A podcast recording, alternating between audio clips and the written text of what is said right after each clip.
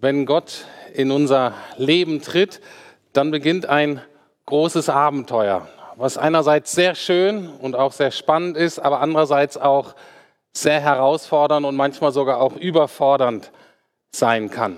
Bei diesem Abenteuer haben wir im Grunde zwei Grundentscheidungen. Wir können entweder mit Gott zusammenarbeiten oder aber wir können versuchen, gegen Gott zu arbeiten.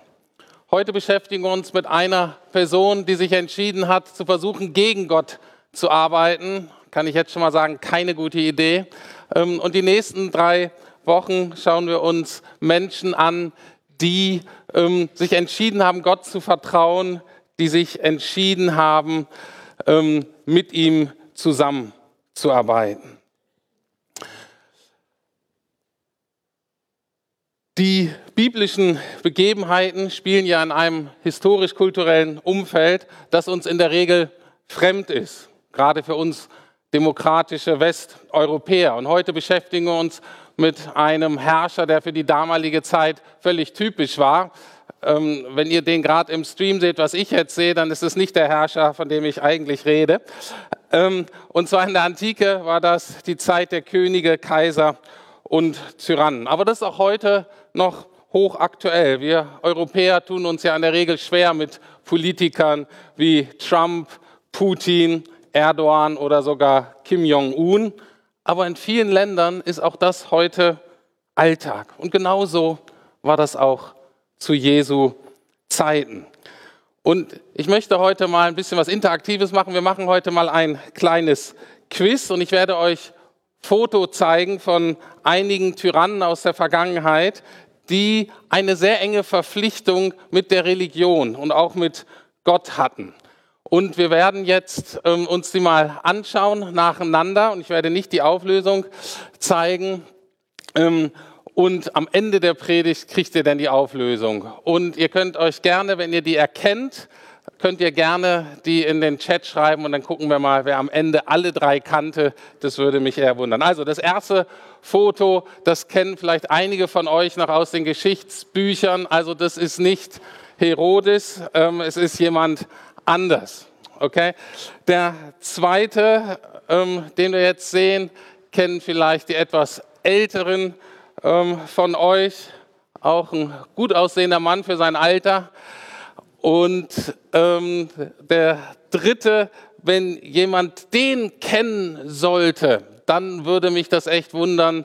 Ähm, heutzutage gibt es ja so Möglichkeiten, wie man so schummeln kann bei Google und so. Aber wenn jemand den kennt, der kann danach zu mir kommen, Christen Hanuta oder Maas oder sonst irgendwas. Also schauen wir mal, was, wer diese drei Personen sind.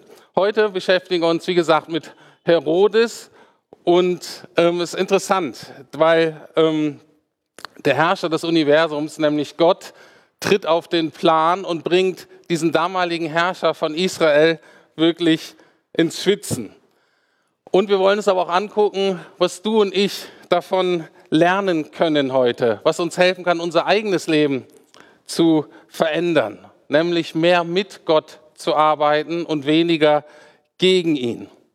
Denn, und das möchte ich auch schon am Anfang sagen, in jedem von uns steckt mehr von Herodes, als uns vielleicht bewusst ist und als uns auch lieb ist. Ich möchte fünf Schlaglichter auf das Leben heute von Herodes werfen.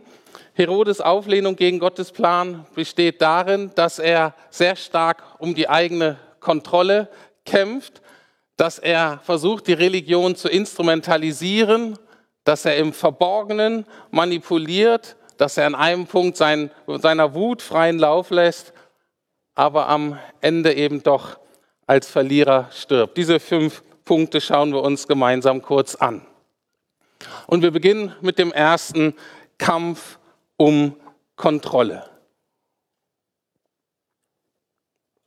In Matthäus 2 lesen wir in Versen 2 bis 3 Folgendes. Wo ist der neugeborene König der Juden? Fragen die Sterndeuter, die zu Herodes kommen. Wir haben seinen Stern aufgehen sehen und sind gekommen, um ihn anzubeten. Ihre Frage allein versetzte Herodes in große Unruhe und alle Einwohner Jerusalems mit ihm. Also die stellen diese Frage und Herodes bekommt Panik. Warum? Weil hier von einem Stern erzählt wird. Dieser König hatte anscheinend einen Stern, der mit ihm assoziiert wurde. Und für uns macht das irgendwie, äh, da gehen keine Lampen an, aber für die damaligen Zuhörer und auch für Herodes, der hat aus einer, an eine Prophetie aus dem Alten Testament gedacht. In 4. Mose 24, 17, also wirklich lange vorher, hat mal einer gesagt, es wird ein Stern aus Jakob aufgehen und ein Zepter aus Israel aufkommen und wird zerschmettern die Schläfen der Moabiter und den Scheitel aller Söhne Seths. Und ähm, Herodes wusste sofort, wow, wenn das dieser Stern ist und dieser König, dann ist es nicht nur irgendein König, dann ist das der Messias. Dann kommt da jemand, der wirklich historisch einen legitimierten Herrschaftsanspruch hat. Jetzt ist aber die Frage, warum kriegen auch die Bewohner von Jerusalem kalte Füße. Das lag daran, dass Herodes gerade zwei seiner Söhne ermordet hat, weil er Angst hatte, dass die ihm seinen Thron wegnehmen wollten. Und gegen Ende seines Lebens, der Herodes war nicht die ganze Zeit schlecht, aber gegen Ende seines Lebens wurde er so ein bisschen paranoid und psychisch labil. Und Jerusalem hat schon gedacht, oh je, was für ähm, drastische Maßnahmen werden jetzt wohl auf uns warten, wenn Herodes in Frage gestellt wird. Wir sehen hier, er fühlt sich bedroht und er tut wirklich alles, um seine Macht zu erhalten, um seine Position und um seine Stellung nicht zu verlieren. Und jetzt die erste Frage an uns. Wie reagierst du, wenn an deinem Fundament gerüttelt wird? Wie reagierst du, wenn du in Frage gestellt wirst? Reagierst du mit Vertrauen, mit mehr Gebet und übergibst Gott die Kontrolle für dein Leben? Oder verstärkst du im Gegenteil noch deine Bemühungen, dass du selbst die Kontrolle über dein Leben behältst? Das ist die erste Frage. Wir kommen zum zweiten Punkt. Herodes versucht, und das ist auch alte Schule, die Religion zu instrumentalisieren. In Verse 4 und 5 lesen wir, er berief eine Versammlung der obersten Priester und Schriftgelehrten ein. Wo soll denn der Messias nach Aussage der Propheten zur Welt kommen? fragte er sie. In Bethlehem sagten sie, denn der Prophet hat geschrieben und dann wird das zitiert. Kein Herrscher in Israel konnte sich erlauben, gegen die jüdische Religion zu sein. Es war wichtig, einerseits mit ihr zu kooperieren, einer von ihnen zu sein, andererseits war es aber auch wichtig, sie zu kontrollieren. Wir kennen das ja von heute, dass zur Etablierung der Herrschaft oft repräsentative Prachtbauten gehören. Und auch Herodes demonstrierte immer wieder seine Macht architektonisch und ganz besonders hat er sich dazu das wichtigste Gebäude im ganzen Volk, in der ganzen Geschichte Israels ausgesucht, und zwar den Tempel Gottes. Und was er mit dem angestellt hat, ist wirklich absolut faszinierend. Wenn ihr euch mal alte Bilder angucken könnt. Herodes hat den ursprünglich schon herrlichen Tempel von Salomo nochmal wirklich ähm, erweitert, verschönert, vergrößert. So absolut erstaunlich. Aber nur nebenbei, er hat auch wenn es opportun war, einige heidnische Tempel errichten lassen. Aber bei ihnen sieht man, dass beide Sachen wichtig sind. Einerseits Kooperation und andererseits Kontrolle. Kooperation, wir merken, dass Herodes wahrscheinlich durchaus den jüdischen Glauben geteilt hat. Er hat höchstwahrscheinlich wirklich an Gott geglaubt und er hat die Schriftgelehrten und damit die Bibel auch ernst genommen. Er fragt, was sagen denn die Schriften? Und die sagen ihm das und sagt er nicht, das sind doch alles Altweider-Märchen, das interessiert doch keinen. Er sagt, nee, nee, er nimmt das ernst. Aber andererseits versucht er die ganze Zeit die Kontrolle zu behalten. Zum Beispiel die obersten Priester, von denen hier die Rede ist, die sind von den Römern eingesetzt. Also es war ganz wichtig, dass die Theologen da vor Ort, die waren linientreu, die waren romtreu. Und auch das, diese Spannung, die geht bis heute. Bis heute ist die Kirche in der Gefahr, dass wir ungute uns ungut von der Politik, vom Staat beeinflussen. Also ich möchte einfach zwei Beispiele sagen, auch hier bei uns in Deutschland, sage ich jetzt vielleicht als überzeugter Freikirchler, in der Landeskirche ist aus meiner Sicht gibt es einige ungute weltliche Einflüsse. Warum?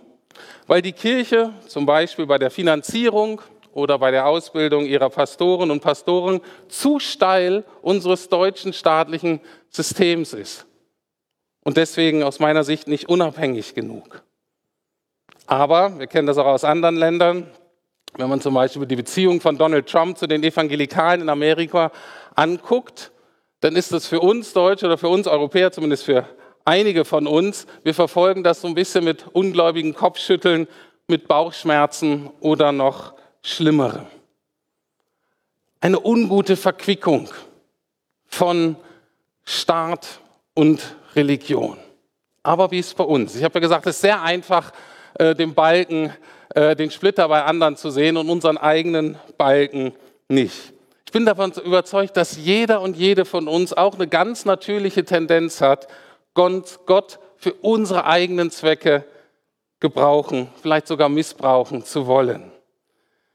Und da ist so eine Grundfrage, wer dient wem? Oder anders ausgedrückt, hast du Jesus in dein eigenes Königreich eingeladen, damit er dir hilft, damit du groß rauskommst in deinem Reich?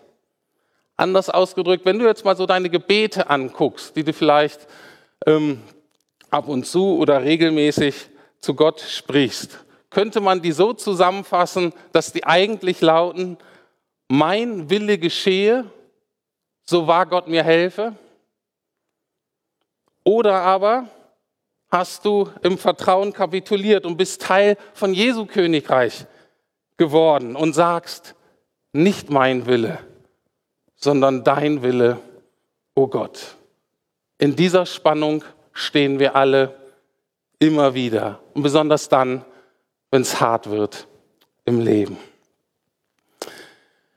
Ich komme zum dritten Punkt der ist faszinierend, das Wirken im Verborgenen. Wir lesen in Verse 7 bis 8. Daraufhin sandte Herodes eine geheime Botschaft an die Sterndeuter und bat sie zu sich. Bei dieser Zusammenkunft erfuhr er den genauen Zeitpunkt, an dem sie den Stern zum ersten Mal gesehen hatten. Und er sagte zu ihnen, geht nach Bethlehem und sucht das Kind. Und wenn ihr es gefunden habt, kommt wieder her und erzählt es mir, damit ich hingehen kann, um es anzubeten. Natürlich. Und dann lesen wir weiter in Vers 12. Als es aber die Zeit war, wieder aufzubrechen, zogen die Sterndeuter jedoch ähm, auf einem anderen Weg in ihre Heimat zurück. Denn Gott hatte sie in einem Traum davor gewarnt, zu Herodes zurückzukehren. Das Spannende an dieser Geschichte ist, und auch das ist absolut hochaktuell, das passiert auch heute in diesem Moment tausendfach auf dieser Erde. Und zwar sowohl die Herrscher dieser Welt als auch Gott selbst, die verfolgen ihren Plan quasi im Verborgenen, aber auf unterschiedliche Art und Weise. Herodes arbeitet heimlich und mit Lügen und Manipulation. Er beruft ein Geheimtreffen. Natürlich will er das Kind beseitigen. Natürlich will er nur wissen, wo das Kind ist, um es dann umzubringen. Aber er erzählt den Sterndeutern, ähm, ich will das auch anbeten, ich will ihm auch Ehre erweisen. Interessanterweise wirkt auch Gott hier, ich meine für uns, die wir die Bibel lesen, natürlich jetzt nicht, aber für ähm, die anderen Zeitgenossen wirkt auch Gott im Verborgenen, aber eben nicht heimlich und manipulativ, sondern übernatürlich. Übernatürlich, bevollmächtigend und segnen. Wir lesen andauernd von Träumen, von prophetischen Eindrücken, von Engeln hin und her. Und Gott gibt ganz klare Einweisungen und sein Plan wird so durchgesetzt. Und was ist das Fazit? Herodes hat keine Chance. Gott zieht seinen Plan durch und überlistet Herodes. Und das gilt bis heute. Ich bin davon überzeugt, der Heilige Geist besiegt mittel- und langfristig jeden Geheimdienst den es gibt. Der Heimgebens kann vielleicht kurzfristige Erfolge feiern, mittel- und langfristig siegt immer der Heilige Geist. Und deswegen eine persönliche Frage wieder an uns. Vertrauen wir darauf, dass Gott wirkt, auch heute, auch in dieser herausfordernden Zeit, auch wenn wir das eben nicht immer sehen und nicht immer verstehen. Haben die Leute damals auch nicht. Aber wir lesen es und wir wissen es, damit auch wir in diesem Vertrauen gestärkt werden. Und ich glaube, auch das ist ein großes Geschenk am Anfang der Adventszeit. Ich komme zum vierten Punkt, zu der Reaktion von Herodes, als er erkennt, dass er verloren hat. Wir lesen Vers 16. Herodes war außer sich vor Zorn, als er erfuhr, dass die Sterndeuter ihn hintergangen hatten. Er schickte Soldaten aus, die in Bethlehem und der ganzen Umgebung alle Jungen im Alter von zwei Jahren und jünger umbringen sollten. Wenn Machtmenschen ihre Kontrolle verlieren, wenn Machtmenschen in ihrem Stolz gekränkt werden, so wie Herodes jetzt, er hat gemerkt, dass er reingelegt wurde. Ich nehme an, dass das auch irgendwie deutlich wurde, dass es dann offiziell wurde, dass er ähm, öffentlich sozusagen zur Schau gestellt wurde. Was dann passiert ist, dann brennen in der Regel die Sicherungen durch, dann wird versucht, die Macht zu demonstrieren, dann wird ein Exempel statuiert, dann denken sie, ähm, weil mit ihnen ja letztlich auch das Recht beginnt und Ende, sie haben das Recht, ihre Umgebung platt zu machen, dann tritt die ganze Maßlosigkeit und Überheblichkeit zutage. Dann spielen sie sich auf über die, als Richter über Leben und Tod und rechtfertigen ihre Blutbäder und Kriege. Und es ist bis heute so, im Großen wie im Kleinen. Im Großen sehen wir das meines Erachtens ähm, an der Tragödie in Syrien und den Krieg und das ganze Elend, was dadurch entstanden ist. Aber wenn man genauer hinguckt, kann man das auch im Kleinen sehen, nämlich bei dir und mir im Leben. Und deswegen eine ganz persönliche Frage, die auch nur du persönlich beantworten kannst. Vielleicht noch die Menschen, mit denen du zusammenlebst. Wann gerätst du außer dich vor Zorn? Wann findest du es völlig gerechtfertigt, deiner Wut und deinem Ärger mal so richtig freien Lauf zu lassen? Wann spielst du Gott und machst dich zum Richter deiner Mitmenschen? Das ist für uns total wichtig, gerade in der Adventszeit, aber immer uns daran zu erinnern, es gibt nur einen Richter dieser Welt. Und dieser Richter ist derjenige, der als Kind in diese Erde, auf diese Erde gekommen ist. Und das ist der Richter, der ihm kein Blutbad angerichtet hat, sondern der für dich und mich am Kreuz verblutet ist. Er ist der gerechte Richter, der unsere Ungerechtigkeit auf sich genommen hat und dafür mit seinem Leben bezahlt hat. Und diese Einladung dieses Richters ist die, dass wir regelmäßig zu ihm kommen können und auch müssen, um unsere Ungerechtigkeit vor ihm zu bekennen und um Vergebung und um Veränderung zu bitten.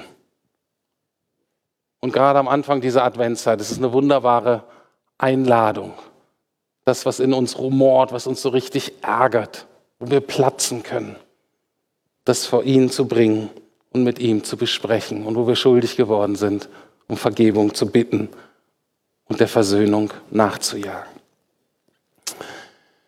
Ich komme zum fünften Punkt und es endet, wie es immer endet, nämlich damit, dass der Herrscher stirbt und Jesus lebt.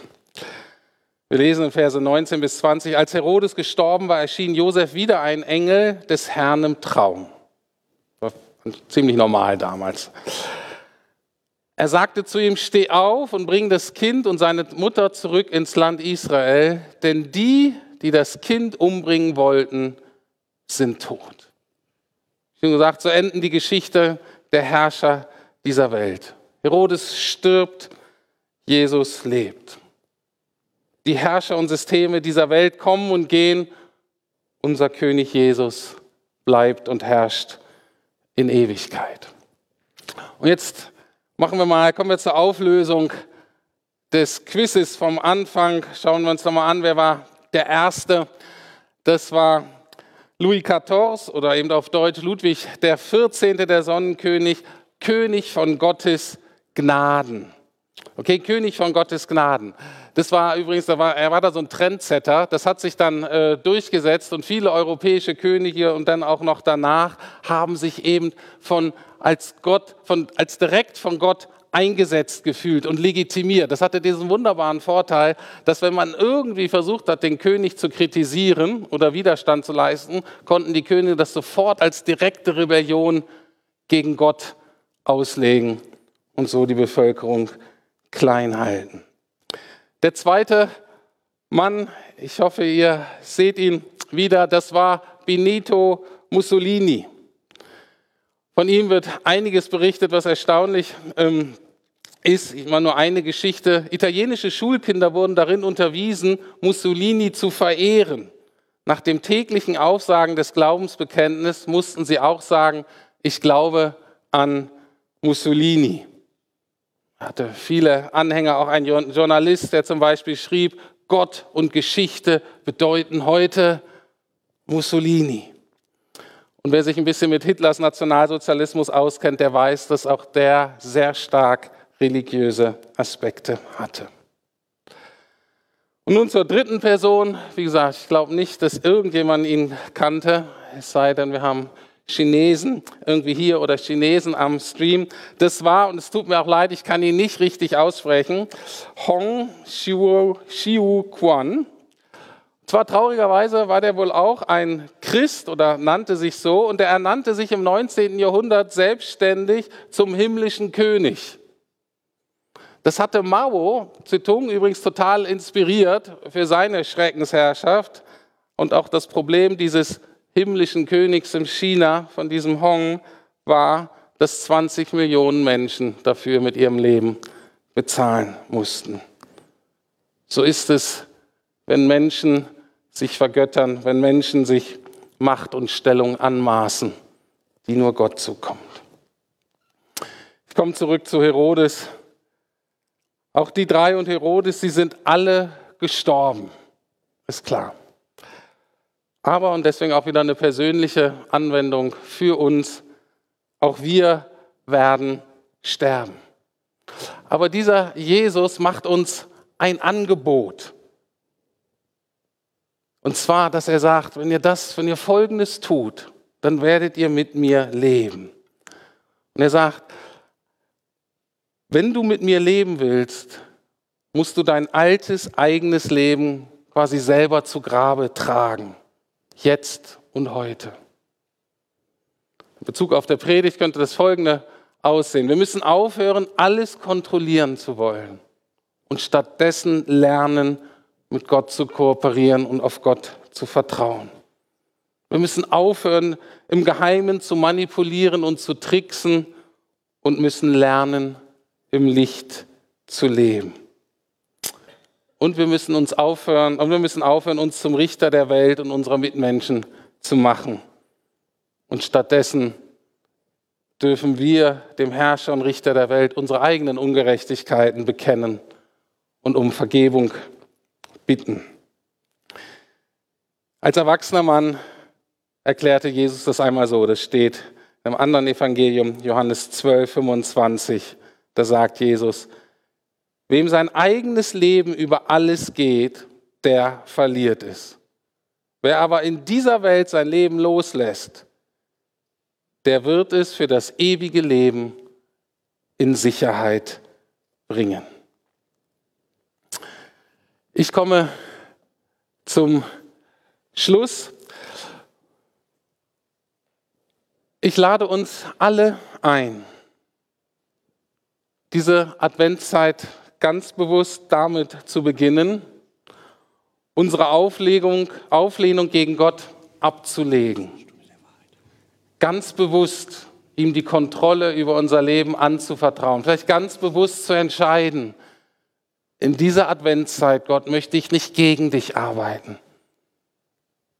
Ich möchte mit, lernen, mit dir zu arbeiten. Ich möchte erlauben, dir erlauben, mich zu führen.